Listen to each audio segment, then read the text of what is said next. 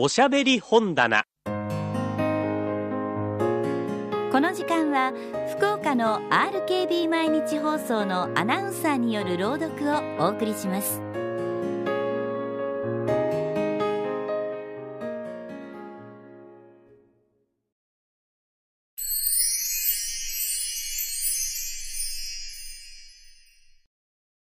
谷間からの手紙。林文子第一審。まるでそれは登山列車へでも乗っているようでありました。トンネルを抜けるたび雲の流れが目に近くなって泣いた後の寂しさを感じています。あなたのいらっしゃる町はあれなんでしょうね。そう言って東京から一緒だった兵隊さんが谷間に見える小さい集落を指さします。まるで子供の頃見たパノラマのように森や寺や川や学校がちんまりとして農家の小さい庭にはムクゲやサルスベリ踊りこそとろろ葵サルビアなどが盛りであんなに東京を離れることを寂しがっていた私もまず心のどかになりました。記者はがら空きです。あなたが楽しみにして食べるのよってくだすった犬のチョコレートをちょいちょい舐めているうちに前の兵隊さんが私の足の甲をそっと踏みます。額だけがまるでおしろいを塗ったように白くて、肩が板のような頑丈なこの兵隊さんは、私を一体いくつだと思っているのでしょう。これ、そう言って、富士山の模様の風呂敷からぶどうと肩パンを出して私の膝に乗っけましたので私はチョコレートの犬の尻尾をお返しにしました。すると兵隊さんは、その犬の尻尾を一口に頬張って、私の足をきつと踏みました。痛いわ。そう小さい声で言ったんですけど、兵隊さんはまるで赤い地図のように首筋から血をのぼせて顔を赤くしました。谷間へ行く駅へ降りたのは私がただ一人。兵隊さんはいつまでも汽車の窓から帽子を振ってくれました。山の駅には登山帰りの学生が3人軽いリュックサックを背負って東京行きの汽車の来るのを待っていました。私はバスケットだの風呂敷包みだの3つも荷物を持っていましたので、その学生の人たちに、自動車でもあるでしょうか？と聞いてみました。まだ4時だから谷間へ行く乗り合いが出るでしょう。そう言って、なんだか変に顔をゆがめて、私の顔を見るとくすりと笑いました。すると、後の二人も私の顔を見て、クスクスと笑うのです。私は悲しくなってあなたとお別れした時の涙がまたポロポロとこぼれ出しました。僕が乗り合いまで荷物持ってあげよう。眉の太い学生が私の涙に驚いたのでありましょう。ステッキに風呂敷包みを両方から通すと先に立って歩いてくれました。だらだらとした砂利道を降りてちょうど振り返ると駅のホームが眉の上に見えるところで上の学生たちが両手を振って冷やかしていました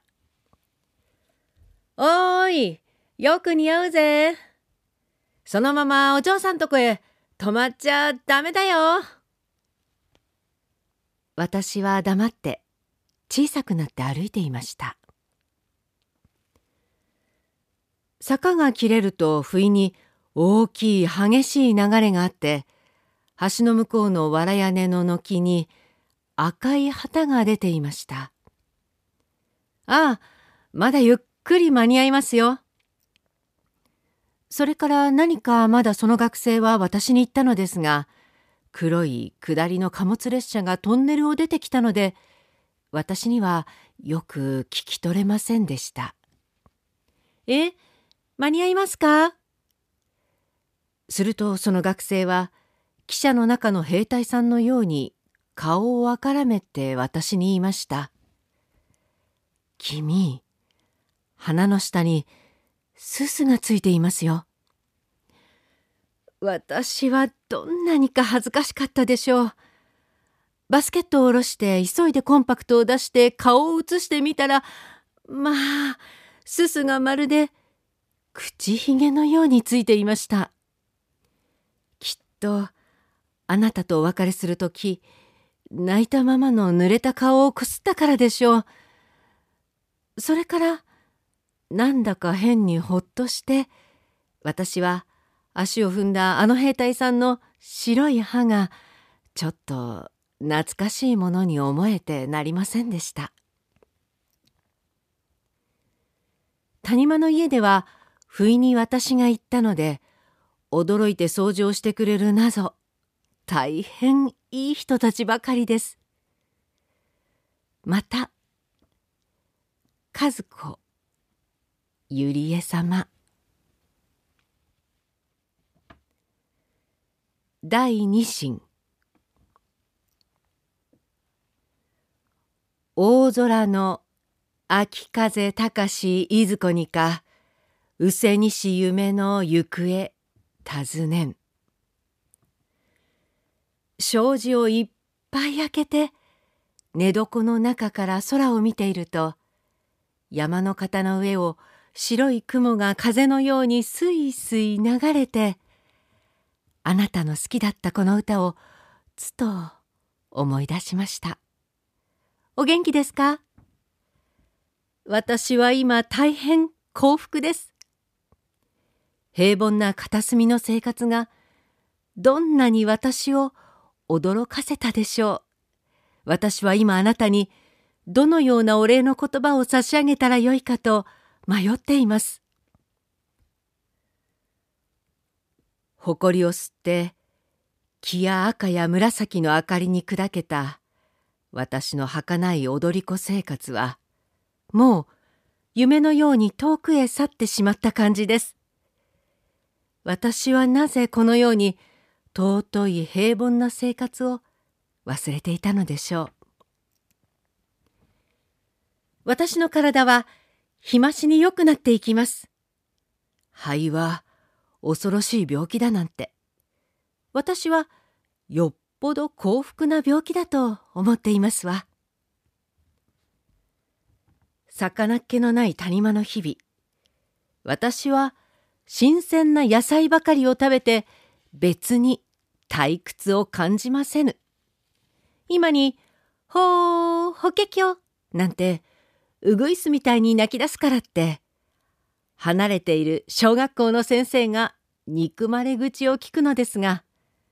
魚は、鱗を見ただけでもぞっとする私には、まるで、おとぎ話の世界です。この谷間では、お百姓さんよりもお坊さんが大変威張っています。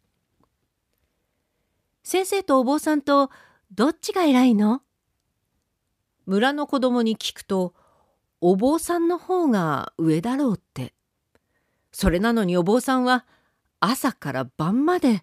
村長さんとお酒を飲んでいます。ここの村長さんは大酒飲みで馬の品評会でぶっ倒れたという酒豪ですこの家の娘さんは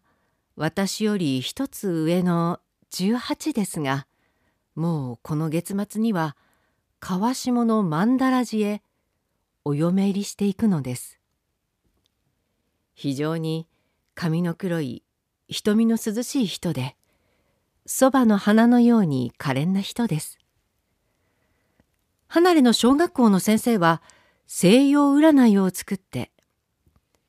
9月の花嫁は美人で愛情あり人に好かるべしなれど縁薄くして末不幸なりおいお国さんまずもって9月の花嫁となるなかれだね。なんだか変にお国さんを嫌がらせるのですがお国さんもお寺のせいかあまり気が進まないらしく妙にぼんやりしてかわいそうです。ここのおばあさんは大勢なあなたのお家の台所を切り回していた人だけに気丈夫で感傷なところが見えます。まあ百合子嬢様がもう十七になられていやもう十年も経ちますかいの早いものですよ。娘のお嫁入りも半分はこのおばあさんがお嫁に行くような鼻息です。離れの先生はここのお国さんが好きであったのでしょう。時々口笛なんぞを吹いてお国さんを呼んでいます。谷間の村は鳥とうさぎを飼う家が多いとても平和です。誰かがくしゃみをしてもよく聞こえそうな静かな集落で月の美しい夜なぞ山の唐松林が銀の波のようです。おばあさんもぜひあなたをお呼びしたいと言っていました。